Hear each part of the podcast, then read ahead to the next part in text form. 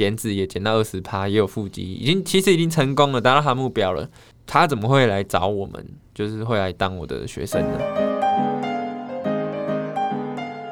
嗨，大家好，欢迎来到 Nuture Fit 营养教室。我们是 Nuture Fit 营养师团队，你人生减脂的最佳伙伴。这是一个陪着你健康吃、开心瘦的频道。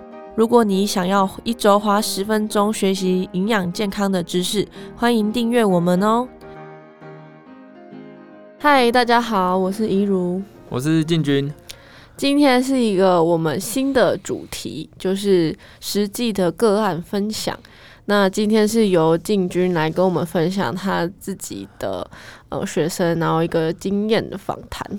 我们的个案分享或是学生的分享啊，就是。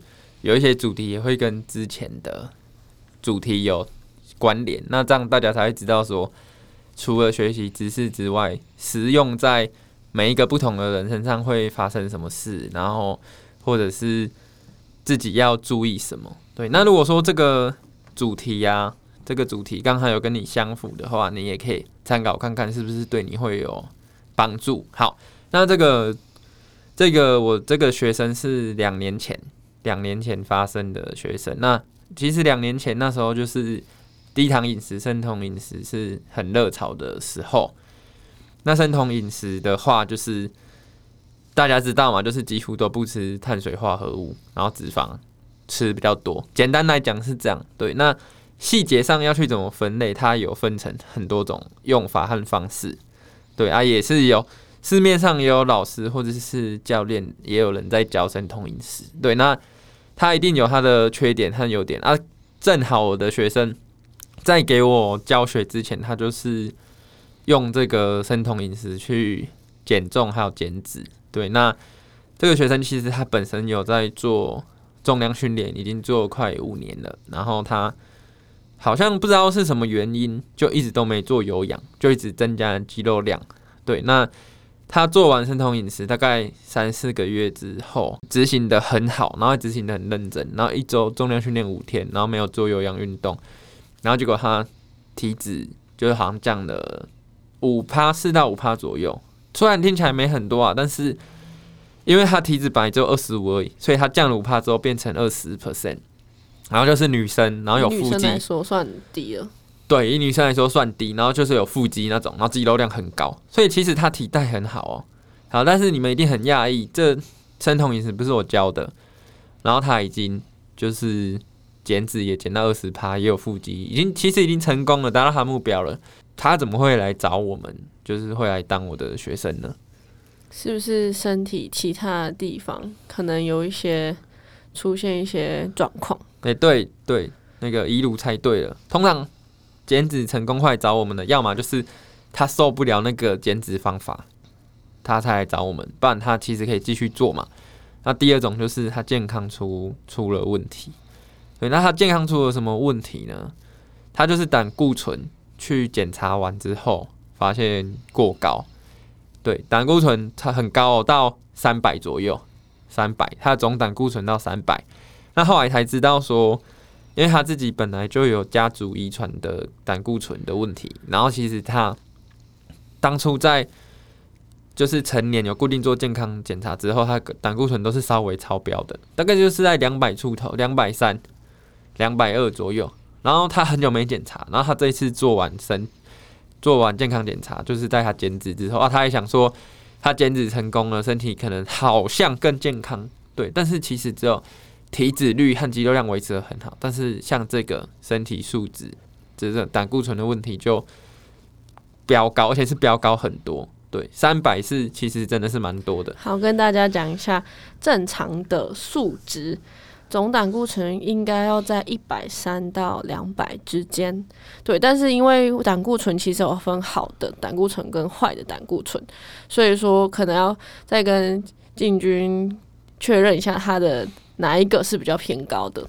其实看到这个三百的数据，它的好的胆固醇是正常的，因为你不可能说你升到三百啊，全部都是升好的，其实好的量也不可能那么大啦。对啊，所以它其实它好的胆固醇是算是正常的，正常的。对，但是坏的增加太多。嗯，所以主要是坏的。最主要不是直接扯上说他吃生酮就增加，重点是他有这个危险因子，他是胆胆固醇家族遗传史，然后本身就稍微偏高，但是他又没特别去注意，然后就直接吃生酮，对，就直接吃生酮，这造成他胆固醇飙高的原因就这两个，这两个造成的。好，那如果说你真的要去执行比较极端的饮食，或者是你原本胆固醇身体就有状况了，你就要特别小心啦，就是不要去乱使用，要注意。那幸好他很早就发现，他执行完没多久就发现，然后他就来跟我做跟我做咨询，然后后来就是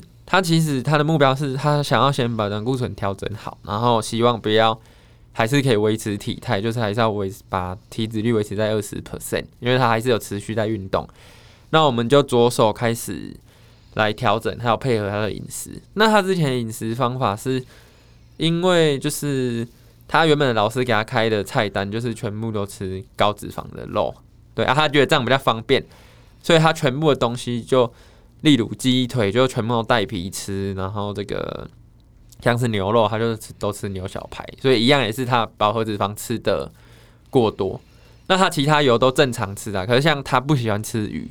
所以它脂肪种类就更不均衡了。那如果你对于饱和脂肪或者是不饱和脂肪这些种类比较不清楚的，可以去听我们前几集也有介绍这个脂肪的，就是来源，然后要怎么吃，那那边会比较详细。对，所以来给我做评估之后，就是它脂肪摄取来源不平均，然后因为他有胆固醇问题，所以他必须先去尝试低糖饮食，或是甚至恢复成均衡饮食，他胆固醇才渐渐的。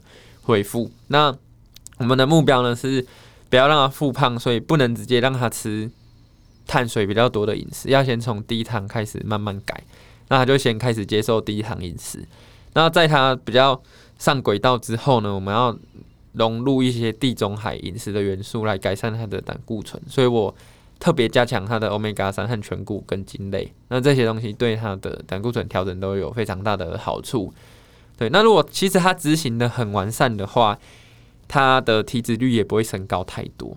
对，那在这一段时间，他给我指导这一段时间大概是四个月。那其实前面他都在适应，就是开始怎么吃碳水啊，或者是说，其实他心里还是很想要吃甜点的。他要怎么来控制这个欲望，要怎么分配？我们前面都在处理这个这个事情。那等到这个事情处理好之后呢，已经。过了一个月了，然后因为他开始是碳水，所以他慢慢开始转换一些他的运动的模式。他的肌肉量还是维持，但他尝试着做一些，比如说拳击或者是那一种比较会耗氧的有氧运动，或者是一些这个除了跟重训比较不一样的运动啊，就是那种竞技运动的，像是空手道这种的。那这种的他可能一次做两小时，可是他耗氧量会比重量训练会。对他来说会多一些，对，整体上会多一些。虽然肌力没有那么足够，但是他也认为他肌力只要维持就好了。那自从他改了他的运动种类之后，他就是逐逐渐的也可以把那些碳水化合物消耗消耗掉，所以他碳水可以吃的量越来越多。然后这时候我们就借由这个运动种类的改变，还有身体已经习惯碳水之后呢，把脂肪和碳水的比例对调，所以其实他已经慢慢可以吃的比较。均衡了，然后就不用一直仰赖生酮或是极低糖，它也能把体脂率维持在二十 percent 左右。对，那到最后的时候呢，就是像是如果有学过热量还有营养素比例的，它可以把它已经可以把碳水化合物维持在至少十四十 percent，然后假日也可以去吃甜食，就是可以维持在一个正常人的生活，然后也可以去聚餐或是买星巴克这样子。对，那其实他当初也有提出说，除了身体不健康之外，他在吃生酮饮食的时候，他偶尔一个月还是会暴吃一次甜食，他就是没办法放下这种欲望。对，那对于没办法放下吃甜食的人，其实那那些极端的饮食方法也不见得适合他。对，那如果说大家都能吃均衡饮食搭上运动的话，虽然减脂的速度没有极端饮食。减脂方法还要快，但是比较能够持久。那心理上也比较不会不平衡啊，就是比较不会有暴食甜食啊、暴食零食的状况这样子。我比较好奇的是，你当初是怎么说服他可以慢慢增加碳水的？因为据我所知，其实很多人就是在执行极低碳或是甚至生酮饮食的时候，呃，对于碳水这件事情。就是糖类啦，这些食物其实是非常害怕的，就可能觉得说自己碰到一点点就会开始复胖等等的，对，所以这部分的话，你是怎么说服他可以慢慢去增加的？我觉得，与其说说服的话，我们担任的是一个知识的提供者，还有陪伴的角色。那我当然知道，很多人就算你提供他知识，你陪伴他，他还是克服不了。最最终也是在他自己也要付出很大的努力，再加上我们的陪伴，他才能克服。对，我觉得这蛮难的，但是在这一个学生当中，我觉得最有利的地方是，他至少知道，他有意识到他要解决这个健康的问题。那你，我们可以拿这个当做是筹码，或者是他自己也是拿这个筹码去逼他自己来克服他害怕吃碳水这件事情。对，那。除了这之外呢，我们运用的技巧是，就是比如说从极低碳先吃两周，然后再吃低碳，再吃两周，就慢慢的上升比例。渐进式。对，其实大家不会到那么怕。但是如果说你本来只有吃三桶饮食，吃五 percent 的碳水，但是传统的传统的饮食方法或是传统的咨询方法，就会直接说。哎、欸，你要直接吃均衡饮食才变健康，然后直接给你开四十 percent，那没有，甚至五十哦。均衡饮食是五十 percent 哦。所以其实五十 percent 不是错，但是你要怎么从让它从五变成五十？你应该是每个礼拜加五，不是你觉得五十是对的，你就直接开五十。因为每个人还有每个东西，对，但耐受度不同，然后每个东西都有它的对和错。那我觉得。不管你要做什么事情，你都循序渐进。像你深蹲，你开始背空杠，然后你一会教练哥跟你说你你要来背一百公斤，那是不可能嘛？对，那运动也是循序渐进。然后像是读书也一样，是要从国小升到高国中，再升到高中，你也不可能直接跳级成大学。所以每一样东西都用循序渐进的，你的。这个学学生啊，或是学习者，他才会适应。那这个是最重要，他可以成功的地方。那他也是感谢这个学生非常信任我们，然后他也可以把这个历程去做完，然后让自己达到改变。对，啊，那忘记分享，就是他后面的状况，就是第一个阶段是因为他吃均衡饮食，然后也融入地中海饮食的元素，所以说他后来胆固醇。就是从三百降回去正常值，降到一百八。对啊，这个过程中，因为医生都有追踪，所以医生都开给他药吃。然后他吃完之后，他已经到一百八，他也维持得很稳定。他就跟医生讨论是不是能把药拿掉。对，然后他停药之后呢，也顺利的维持在两百以内。所以结果还有后续的追踪来说，他都做得非常好。然后他也非常的认真，所以他就成功毕业，然后自己就是。运动和饮食控制，然后到目前都做得非常的好，对，所以这个案例可以跟大家分享。所以如果你有这个问题的话，你也要努力看看，来去改变，然后让自己身体变健康又维持体态。其实没有没有哪一个是一定要放弃的，两个我们都要去把它维持好，才是最健康的方式。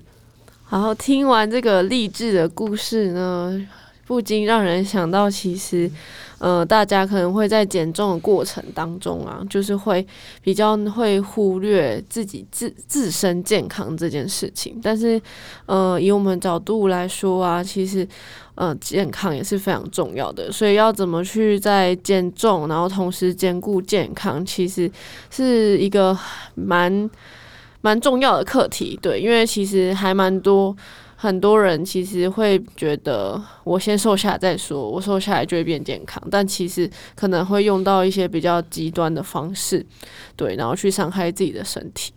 所以，我们就是会呃想尽办法让大家可以在呃健康的之下，然后再去做减重，会比较好。对，我们一直也是一直在找这样的平衡。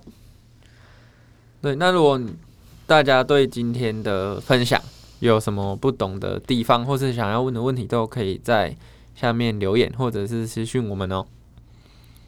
好，今天的分享就到这边。如果你有什么想要跟我们分享的地方，也欢迎可以到 IG 私讯我们，然后或是把自身经验分享给我们。可能在下次的话，也会在 Podcast 里面公开给大家分享哦。谢谢大家。果你很喜欢这集的内容，欢迎大家可以在下方资讯栏做浏览哦。感谢你的收听，谢谢你愿意花十分钟在营养健康这件事情上面。如果喜欢我们的频道，记得订阅且给我们五颗星的评价哦。如果有任何的疑问或是回馈，欢迎来到我们的 IG 留言私讯我们哦。